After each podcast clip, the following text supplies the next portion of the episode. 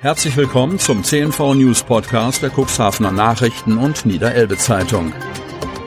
In einer täglichen Zusammenfassung erhalten Sie von Montag bis Samstag die wichtigsten Nachrichten in einem kompakten Format von sechs bis acht Minuten Länge.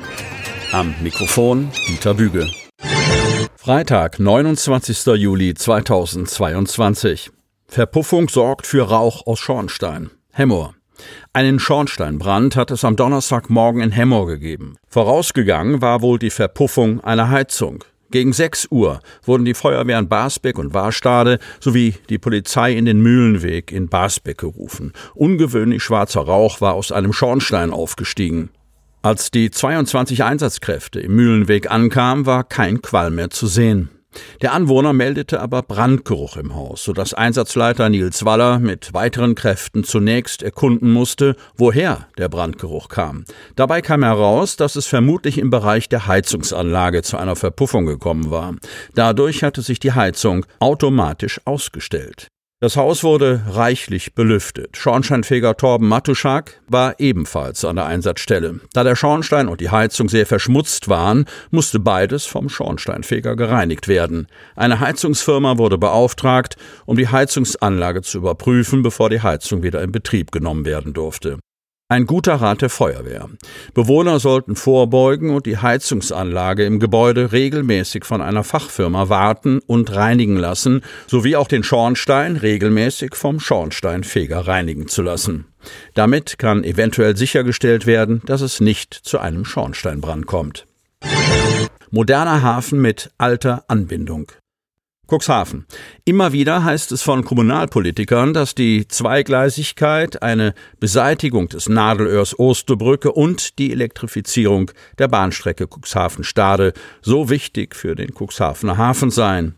Jetzt äußert sich die Hafenwirtschaft selbst. Hans-Peter Zint, Cooksport Geschäftsführer und Vorsitzender der Hafenwirtschaftsgemeinschaft, kurz HWG, Markus Braue, Niederlassungsleiter Cuxhaven bei DFTS Germany und Arne Ehlers, Geschäftsführer bei Blue Water Breb, erklären, was der Hafen aktuell benötigt. Kunden setzen immer mehr auf die Bahn und achten auf ihren CO2-Fußabdruck. Da ist es mittlerweile ein echter Wettbewerbsnachteil, wenn man Cuxhaven nur mit Dieseltraktion erreichen kann, fasst Peter Zint das Problem zusammen. Das Thema Nachhaltigkeit spielt bei Neuausschreibungen von Bestandsverkehren und dem Bemühen um neue Aufträge eine immer größere Rolle. Und das ist aktuell ein klarer Nachteil für Cuxhaven, erklärt Markus Braue. Gerade im Automobilbereich werde es die kommenden Jahre immer mehr um die Einsparung von CO2 gehen. DFDS erhalte außerdem zunehmend Anfragen, Trailer und Container aus weiter entfernt liegenden Quellgebieten über Cuxhaven nach England zu verschiffen. Da spart die Anlieferung mit der Bahn Zeit und ist nachhaltiger. Wenn ein Sattelauflieger oder ein Container in einem der Nachbarländer im Osten auf die Bahn gestellt wird, kann er direkt bis nach Cuxhaven gebracht werden. Hier würden die Ladungseinheiten im Hafen entladen und direkt an Bord des Schiffes gebracht. Man braucht also bis zum Entladen in England keine Lkw-Zugmaschine. Das entlastet Straßen und schont die Umwelt, erklärt Peter Zint. Eine beinahe alternativlose Transportkette, da die andere Option, die Fahrt mit dem Lkw nach England wäre und hier auch der Fahrermangel eine zusätzliche Problematik ist. Doch Cuxhaven steht im ständigen Wettbewerb mit den West- und Kanalhäfen. Fast jeden anderen großen Hafen kann man bereits komplett elektrifiziert erreichen. Dadurch haben wir in der Vergangenheit auch schon ein Projekt in Rotterdam verloren, erinnert sich Zint. Es gäbe zwar spezielle Loks, die mit Diesel und Strom fahren können, aber jeder Wechsel bedeutet zusätzliche Kosten und einen Zeitverlust. Das ist ein Nachteil für den Standort Cuxhaven, der mit dem Englandverkehr hauptsächlich schnell laufende, zeitkritische Lieferketten bedient.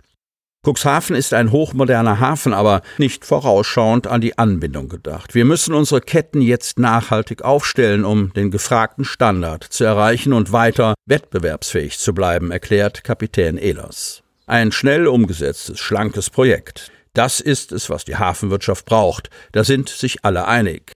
Weder die durchgängige Zweigleisigkeit noch eine Geschwindigkeitserhöhung seien mittelfristig notwendig und würden das Projekt durch die deutlich umfangreicheren Planungs- und Genehmigungsprozesse erheblich verzögern. Grundsätzlich begrüßen wir natürlich auch diese baulichen Maßnahmen, doch dürfen diese unter keinen Umständen zu weiteren Verzögerungen bei der Umsetzung der Elektrifizierung führen, fordert Zint. Die längst überfällige und möglichst schnell umzusetzende Elektrifizierung sollte die höchste Priorität haben. Sie ist eine wesentliche Voraussetzung für die weitere Wettbewerbsfähigkeit des Cuxhavener Hafens und ermöglicht natürlich auch die Ablösung der Dieseltraktion im Personenverkehr, ergänzt der Cuxport Geschäftsführer. Doch reicht das für vermeintlich steigende Kapazitätsanforderungen in den kommenden Jahren? Natürlich ist es schwer, in die Zukunft zu schauen. Schon ein Auftrag könnte die Auslastung verdoppeln und unsere Kapazität hier im Hafen wird mit den Liegeplätzen fünf bis sieben ja auch ausgebaut. Aber für einen solchen Auftrag müssen wir erst auch die Voraussetzungen schaffen. Und da steht die Elektrifizierung ganz oben, so Elas.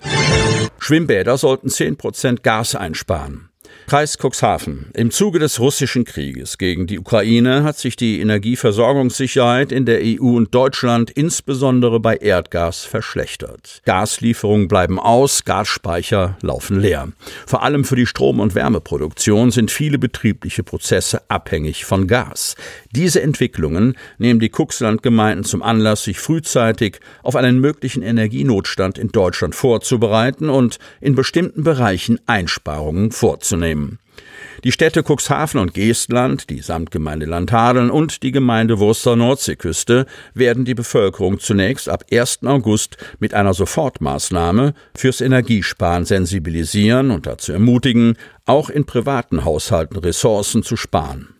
Dazu werden im ersten Schritt die Luft- und Wassertemperaturen in den Schwimmbädern der Städte und Samtgemeinden angepasst. Diese Maßnahme spart mehr als 10 Prozent Gas im Monat pro Einrichtung ein, ohne Einschränkungen für Besucherinnen und Besucher. Die vier Verwaltungsspitzen haben sich gemeinsam zu dieser Einsparung entschlossen. Sie wollen mit gutem Beispiel vorangehen und die Bevölkerung sensibilisieren. Außerdem stehen die Behörden im engen Austausch mit den für die Region zuständigen Energieversorgern. Sie hörten den Podcast der CNV Medien. Redaktionsleitung Ulrich Rode und Christoph Käfer. Produktion Win Marketing, Agentur für Text- und Audioproduktion.